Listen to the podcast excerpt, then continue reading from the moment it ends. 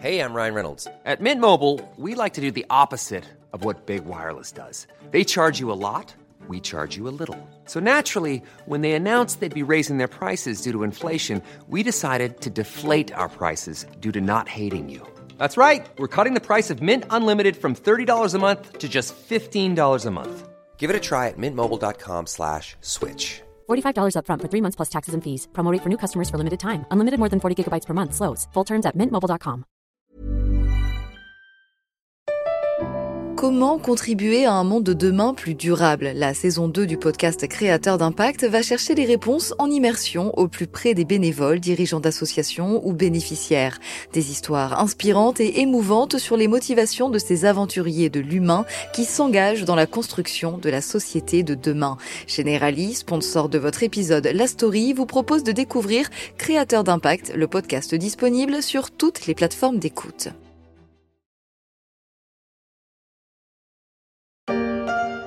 Salut à vous Et bah du coup en direct là des arbres, des beaux chênes là qui sont euh, à la Croisie, donc euh, voilà Milan. Voilà, on est monté hier avec Malo. Malheureusement là, voilà il y a déjà au pied euh, des forces de l'ordre qui sont arrivées. Parole d'écureuil perché dans un chêne centenaire à 30 mètres du sol. Un écureuil pas banal, parce que c'est le nom que se sont donnés ceux qui manifestent contre l'abattage des arbres sur le tracé de l'autoroute A69.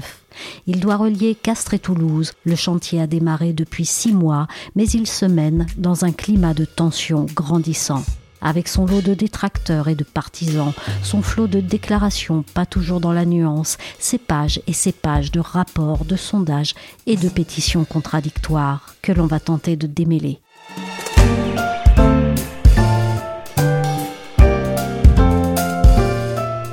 Je suis Michel Varnet. Vous écoutez La Story, le podcast d'actualité des échos. La Story est disponible sur toutes les plateformes de podcast et de streaming où vous pouvez nous suivre. Abonnez-vous pour ne manquer aucun épisode. Là, c'est le cortège violet qui se prépare. C'est valorisation du territoire. Et qui porte la grande structure en bois, justement, qui symbolise la valorisation du territoire, une grange.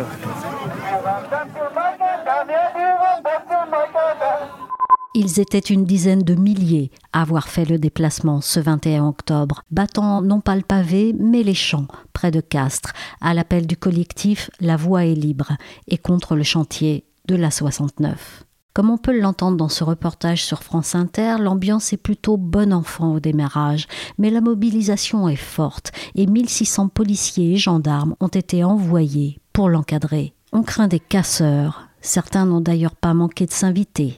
On avait jusque-là peu entendu parler du projet d'A69, alors j'ai appelé Laurent Marcaillou, le correspondant des échos à Toulouse, pour lui demander déjà si pour la région c'était une vieille histoire.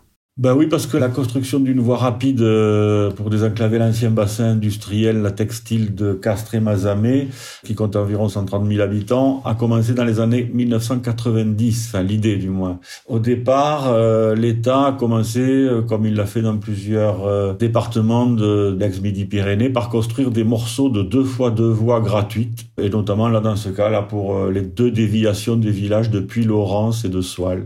Donc ce qui fait qu'aujourd'hui il y a 9 kilomètres à à, quatre voies sur ce trajet. Puis le, dossier euh, ben, s'est enlisé parce que l'État n'avait pas les moyens ou pas voulu euh, aller plus loin dans la deux fois deux voies gratuites. Et voyant que la construction n'avançait pas, le groupe pharmaceutique Pierre Favre, qui était le premier employeur privé du, département, il faut le rappeler, avec 2000, 2000 salariés dans le Tarn, ainsi que la Chambre de commerce et d'industrie du Tarn ont fait du lobbying auprès de l'État pour euh, une construction d'autoroute payante cette fois, qui, espérait-il, serait euh, réalisée plus vite qu'une euh, deux fois deux voies gratuite par l'État. Donc il y a eu un débat public, alors là c'est beaucoup plus récent, il y a eu un débat public en 2009 et finalement deux déclarations d'utilité publique en 2017 et en 2018 favorable à une autoroute euh, à péage. Et puis l'ancien Premier ministre Jean Castex en a même fait une priorité nationale dans la loi sur les mobilités en 2019. Suite à ça, l'État a concédé la construction de, l'autoroute euh, qui s'appellera éventuellement A69. La construction et l'exploitation a été concédée pendant 55 ans à une société de projet qui s'appelle Atosca qui a été constitué par le constructeur de, l'autoroute qui s'appelle NGE Concession et il est associé avec le gestionnaire d'autoroute euh, portugais Ascendi et, avec deux fonds d'investissement aussi. Et c'est ce consortium qui va donc l'exploiter pendant 55 ans et la construire. Il y a eu une enquête publique environnementale en février 2023, c'est tout récent, et les préfets de la Haute-Garonne et du Tarn, deux départements euh, raccordés, ont donné les autorisations de travaux le 2 mars précisément. Laurent, quels sont les arguments qui plaident cet axe Toulouse-Castres? Au départ, il y avait évidemment les, industriels et particulièrement le groupe Pierre Fabre qui, milite hein, depuis longtemps pour cette autoroute qui permettrait à ses cadres de relier plus rapidement les centres de recherche et de production euh, du Tarn et son centre de recherche et développement à l'Oncopole de Toulouse euh, qu'il a construit il y a dix ans. Et puis aussi de relier euh, l'aéroport de Toulouse hein, pour aller à l'étranger ou à Paris. Ce groupe, il fait parfois valoir que sans l'autoroute, il pourrait remettre en cause son implantation dans le Tarn. Le Tarn qui était cher à son fondateur, mais Pierre Fabre est décédé il y a dix ans, exactement dix ans, juillet 2013. Donc l'attachement de ses successeurs euh, à la tête du groupe euh, au territoire du Tarn pourrait être moins fort que le sien. D'autres entreprises font valoir évidemment qu'elles investiraient davantage sur le territoire s'il était euh, désenclavé par une autoroute et plus prometteur pour l'économie. Car la population de Castres stagne et celle de Mazamet à côté a beaucoup diminué, quasiment divisé par deux en 30 ans. Hein, celle de Mazamet, bon, celle de Castres non, elle se maintient. La Chambre de commerce et d'industrie du Tarn pense que l'autoroute arrêtera le déclin de ce bassin de 130 000 habitants et 40 000 emplois euh, dans le sud du Tarn. D'ailleurs, la CCI a même écrit, euh, je cite, pendant que l'arrondissement de Castres perdait régulièrement de la population des activités économiques, les agglomérations voisines comme Montauban, Albi, Cahors étaient en nette progression. À cela, une seule raison, l'existence d'une liaison autoroutière les reliant à Toulouse. Voilà, fin de citation. Les entrepreneurs de, Castres sont d'autant plus remontés que la ville euh, rivale, la préfecture du Tarn, Albi, dans le nord du département, a vu son agglomération s'agrandir depuis la construction de l'autoroute Toulouse-Albi euh, il y a 25 ans. Cette autoroute est d'ailleurs quasiment gratuite, à l'exception d'une petite portion au départ de Toulouse. Il y a le directeur de l'hôpital aussi, l'hôpital Castres-Mazamet, qui a fait valoir qu'une autoroute permettrait de recruter plus facilement des médecins pour son établissement et aussi d'acheminer les malades plus rapidement au CHU de Toulouse pour ceux qui en ont besoin. Enfin, le, le constructeur de l'autoroute, Atosca, fait valoir que celle-ci diminuera le nombre d'accidents euh, routiers.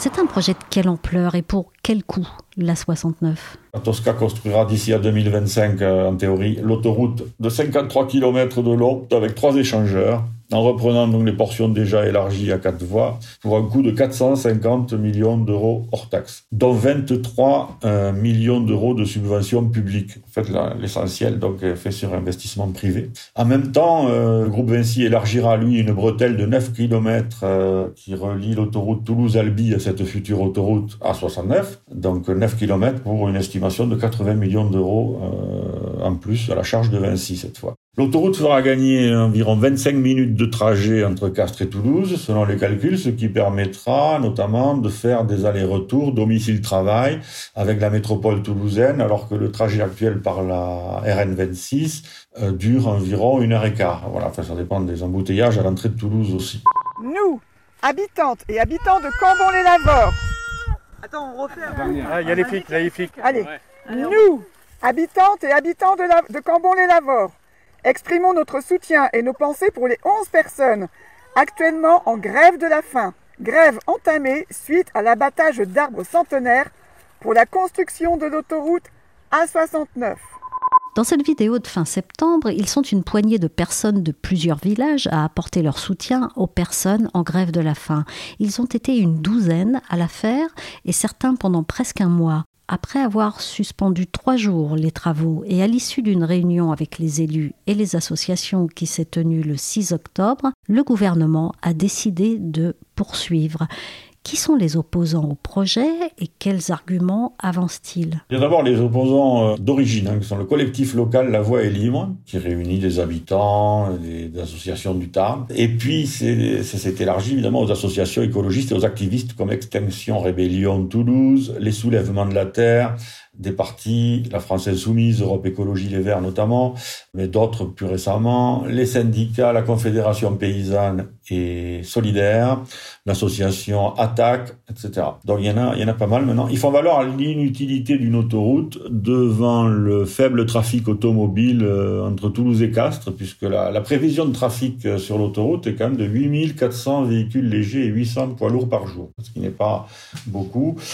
Alors ils disent que euh, évidemment l'autoroute créera une atteinte euh, importante à la biodiversité et aussi des rejets de gaz à effet de serre et que c'est pas le moment euh, d'en rajouter. Voilà. Une centaine d'agriculteurs qui sont aussi impactés déplorent de voir leurs terres coupées en deux par l'autoroute. Alors, pour les arguments, euh, il y a Gilles Garrick, là, du collectif La Voix est libre, qui a estimé que, je le cite, en 2023, on ne peut plus détruire 400 hectares de terre, bon, en réalité 300 hectares, hein, puisque le, projet a été modifié par le concessionnaire, 300 hectares, de terres agricoles, de bois et de zones humides pour construire une autoroute parallèle à la route nationale. Voilà. Donc le collectif lui propose d'aménager la route nationale. Alors il dit pas trop comment, il dit que ça coûtera six fois moins cher. Alors on ne sait pas si c'est pour refaire une deux fois deux voies euh, gratuite ou si c'est juste un élargissement et des déviations de, de villages. Ça, ça reste à, et puis d'autres proposent carrément euh, une véloroute. Alors là, évidemment, c'est très mal pris par les, entrepreneurs du Tarn qui n'ont pas envie euh, qu'on leur propose de faire leur trajet à vélo. Alors il y a euh, aussi des petits entrepreneurs qui sont contre l'autoroute. C'est le cas de Bernard Boussard, qui est le patron d'une petite coopérative d'assainissement écologique avec des roseaux, qui a fait trois semaines de grève de la Alors pour lui, je le cite, le trafic entre Toulouse et Castres est de, de 6 000 à 8 000 véhicules par jour, sauf à la sortie de Castres où il y en a 17 000. Or, il faudrait, selon lui, 12 000 véhicules par jour pour rentabiliser une autoroute. C'est cette circulation euh, faible qui justifie que l'on défonce une zone Natura 2000 et 400 hectares de terre, euh, en réalité moins que ça, dont les meilleures terres agricoles euh, dans la vallée du Giroux. Selon lui, l'autoroute obérera la circulation de proximité et l'économie locale, car elle promeut l'économie des grands centres urbains, ce qui signifie que Toulouse va attirer les habitants de Castres. Fin de citation. Enfin, il y a ceux qui déplorent les péages, hein, le coût des péages, puisque ça coûtera environ 17 euros l'aller-retour en voiture. Ils estiment que peu d'habitants de Castres et de Mazamet, qui sont pas quand même parmi les plus riches de la région, enfin ça dépend qui, mais globalement euh, c'est quand même un bassin d'emploi euh, vieillissant et différent, disons, en termes de revenus du bassin toulousain. Donc ils estiment que peu d'habitants de Castres et Mazamet acquitteront ce péage, même si euh, le gestionnaire concessionnaire Atosca fera des réductions pour les abonnés pour les utilisateurs de véhicules électriques. Mais ceux qui ne prendront pas l'autoroute, donc ils ne vont pas payer les 17 euros d'aller-retour, ben, ils ne bénéficieront plus sur la RN 126, la route nationale, des 9 km de deux fois de voies gratuites existantes qui sont reprises pour le tracé de l'autoroute.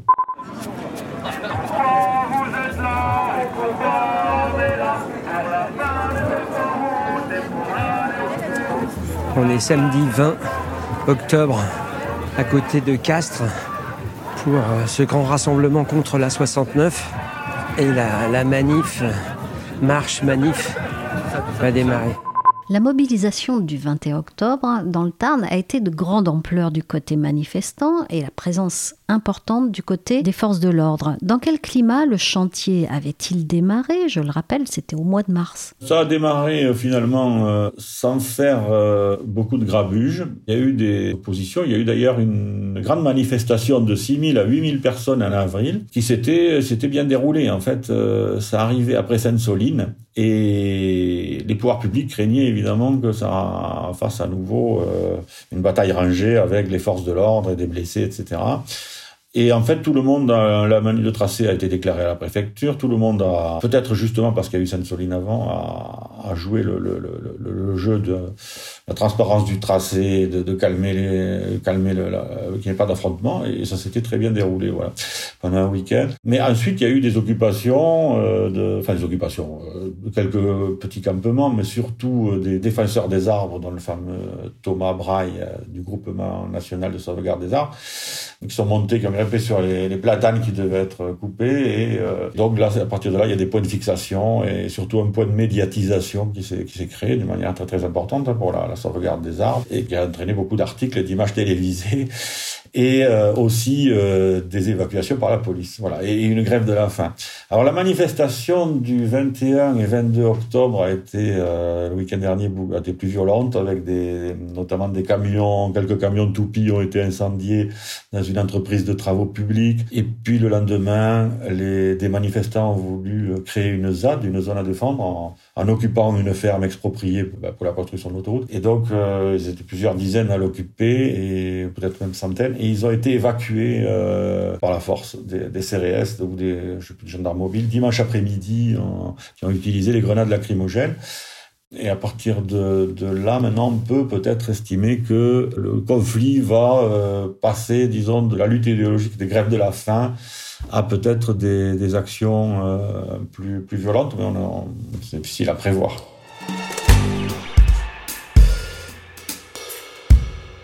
Oui, difficile à prévoir, mais les images du 21 octobre ont eu un air de déjà-vu. Le spectre de la ZAD de Notre-Dame-des-Landes plane dans toutes les têtes. Le gouvernement n'entend pas le revivre. Et sur le projet d'A69, entre Toulouse et Castres, il persiste et signe. Le gouvernement a plusieurs arguments. Anne Fates est journaliste spécialisée sur l'environnement aux échos. D'abord, et c'est peut-être le plus important, il explique que ce projet a été validé et qui peut pas revenir sur la chose jugée. Alors c'est vrai que cette autoroute a été déclarée d'utilité publique en 2018 et elle a été autorisée par les préfets d'Occitanie, de Haute-Garonne et du Tarn en mars dernier. Donc c'est quand même assez récent. Ce qu'expliquent euh, les juristes spécialisés, c'est que du coup c'est difficile de revenir en arrière parce que ça voudrait dire que ça remettrait en cause la sécurité juridique des autorisations données par l'État. Donc ça risquerait de faire fuir les entreprises qui deviendraient réticentes à s'engager dans des gros projets comme ça. Ce que me faisait remarquer euh, Arnaud Gossement, qui est un avocat spécialiste de l'environnement que j'ai interrogé, c'est qu'aujourd'hui, le projet qui est contesté pose des problèmes pour l'environnement, mais que demain, ça pourrait être le contraire. C'est-à-dire, ça pourrait être un projet favorable à l'environnement, comme des éoliennes qui seraient contestées et euh, dont la sécurité juridique serait menacée. Donc, il y a un vrai risque plus général à remettre en cause une autorisation donnée parce qu'il y a une manifestation euh, ou une grève de la faim. Après, le gouvernement a avancé d'autres arguments, comme le soutien très large des élus locaux ou le fait que des contentieux euh, aient été purgés des recours. Alors ça, c'est pas tout à fait exact. C'est vrai qu'il y a eu cinq décisions de justice rejetant les recours suspensifs, mais toutes les décisions n'ont pas été rendues sur le fond encore. Donc après, juridiquement, euh, le concessionnaire a le droit de poursuivre les travaux si le recours n'est pas suspensif. Enfin, euh, le dernier argument du gouvernement, c'est que le projet a déjà démarré. Et de fait, il y a déjà plusieurs centaines de personnes qui travaillent sur le chantier, 40 entreprises mobilisées, etc. Je vais être très simple, très clair, très ferme. Mm. Il ne peut pas y avoir de ZAD et il n'y aura pas de ZAD sur la 69. Comment vous faites pour qu'il n'y ait pas de ZAD Eh bien, nous interviendrons le plus rapidement possible avec le ministre de l'Intérieur, avec la préfecture. Nous l'avons dit, le ministre de l'Intérieur l'avait dit dans d'autres cas il y a quelques mois, il n'y aura pas de ZAD. On vient d'entendre Clément Beaune, le ministre des Transports sur France Inter, qui a été on ne peut plus clair. Pour revenir au projet d'aéroport de Notre-Dame-des-Landes, en quoi l'abandon du chantier s'est-il fait dans un contexte différent? Alors, il y a des similitudes parce que là aussi, l'autorisation avait été donnée et du coup, l'État a dû indemniser le concessionnaire qui était le groupe Vinci. Mais la grande différence, c'est que le chantier n'avait pas démarré. On était sur une ZAD, un lieu occupé pour empêcher un chantier. Donc c'est un peu différent de ce point de vue-là. Question de principe, quand il y a des décisions qui sont prises, on les applique. Ça vaut pour la 69, même si on va améliorer aussi, en réduisant l'impact environnemental, ce projet. Et puis d'autres autoroutes, en effet, je donnerai et des, je prendrai des décisions fortes dans les prochaines semaines. Il y aura des projets qui seront arrêtés, je le dis. Il y a des projets qui vont être arrêtés. Oui, il y a des projets qui seront Combien? arrêtés. Il y en a plusieurs qui seront arrêtés. On est encore en train de finir cette discussion avec les élus. On n'a jamais fait ça dans notre pays. Si la 69 est maintenue, Anne, d'autres projets routiers et autoroutiers pourraient être bientôt arrêtés en France. Tout va être remis à place, c'est ça? Oui, c'est ça.